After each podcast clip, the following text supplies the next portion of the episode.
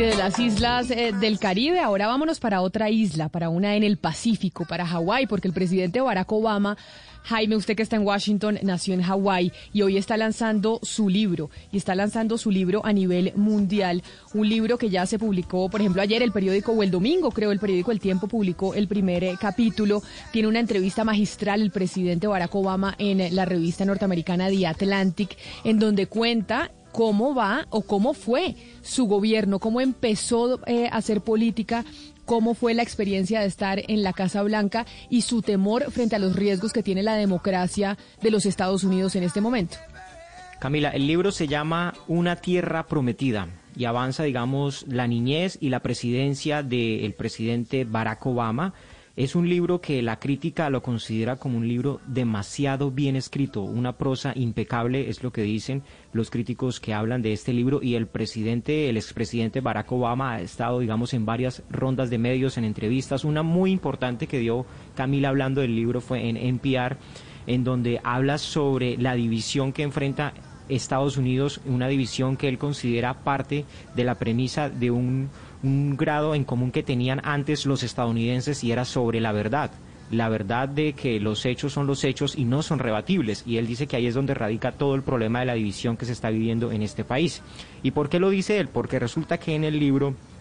él dice, sí, Donald Trump digamos, de alguna manera promueve teorías de la conspiración, le inventó que él no había nacido en los Estados Unidos, pero él más que a Donald Trump responsabiliza a esa Sarah Palin, ¿Se acuerda, Camila, la que fue la fórmula vicepresidencial? Pero por supuesto, dice que ahí se empezó a ver todo el tema de las teorías mm. conspirativas, de esta polarización y de cómo Sarah Palin, eh, él vio los rallies que hacía ella comparados con los de John McCain y era impresionante la cantidad de seguidores que tenía y esta eh, población norteamericana que es hoy la que sigue al presidente Donald Trump.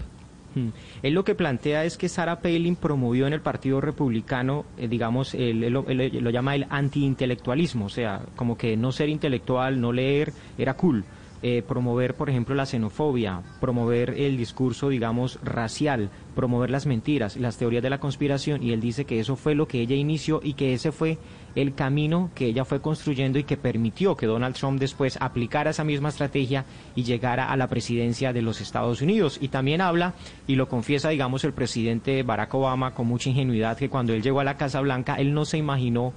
que la estrategia del Congreso, acuérdese que él era muy, él, también era un presidente con mucha experiencia, él apenas llevaba dos o tres años en el Congreso, y él dice que la estrategia que él aplicaron fue una estrategia de obstrucción en todo momento, y que él por eso es que después manda a su vicepresidente Joe Biden, que era amigo de todos los republicanos, a que mediara por él para ver si le ayudaban a pasar los proyectos de ley. Entonces, él habla también sobre, sobre esos, esos choques que tuvo como presidente al llegar a la Casa Blanca, esa frustración que sentía, y también entrega detalles del operativo, por ejemplo, de Osama Bin Laden y detalles sobre otras decisiones importantes que tuvo que tomar en la oficina oval. Es un libro, Camila, eh, recomendado, 701 páginas, 27 dólares o si lo quiere comprar digital 17 dólares y está traducido en 25 idiomas. Eso quiere decir la magnitud en ventas que esperan, digamos, eh, que espera la casa editorial sobre este libro, una gran expectativa. Algunos dicen que será el gran libro del año, además porque sale justamente dos semanas después de las elecciones, Camila.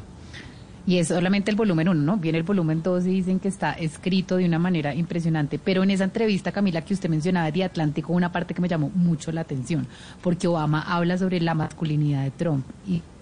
es exactamente el ejemplo de la hombría estadounidense tradicional, que imagina al héroe masculino como Clint Eastwood, por ejemplo, o ese macho masculino que salva a la gente o que asume sus responsabilidades, que no se queja, que no es un matón, pero que nunca se imaginó que el hombre masculino iba a ser parecido a Ricky Ricón, que se queja, que dice mentiras, que no asume responsabilidades y que, mejor dicho, es un queje, un débil. A mí me llamó mucho la atención cuando un lo porque es que tiene toda la razón. Sí, es decir, que la, figura masculina ni siquiera es la, la, la, figura masculina de Estados Unidos. Déjeme, déjeme resaltar en lo que a mí corresponde una idea que me pareció transversal y es eh, el haber eh, desplazado por parte de los fanáticos, por parte de los irreflexivos, como en algún momento lo titula el mismísimo expresidente Obama,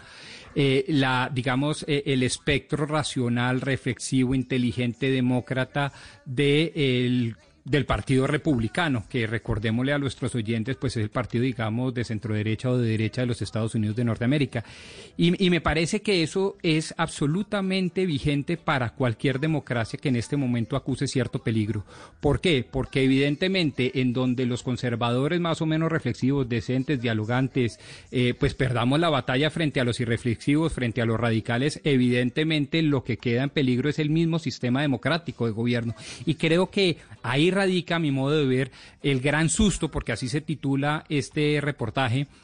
o esta entrevista el gran susto del expresidente Barack Obama, que pues los republicanos son muy importantes en la democracia estadounidense, pero los dialogantes, los reflexivos, los que no niegan los hechos, los que no niegan la ciencia, y en ese orden de ideas me parece que ahí debemos nosotros como colombianos también poner parte de los reflectores, en donde pues evidentemente los conservadores deben ocupar un lugar protagónico, porque si no vienen los irreflexivos, los fanáticos, los irracionales a ocupar esa agenda política a llenarse de votos y a poner en peligro la democracia. A mí me encantó de la entrevista y vamos a leer el libro, creo que es el libro de fin de año cuando vayamos a poder descansar. Es un libro obligado y es cómo hace menciones Ana Cristina Barack Obama a Michelle Obama, a su esposa. Y cómo dices que Michelle piensa esto, yo pienso esto, ella a veces es un poco más pesimista que yo y es constantemente una alusión a las, a las discusiones que tienen en su casa entre ellos dos sobre la realidad del país y los temores que tienen tienen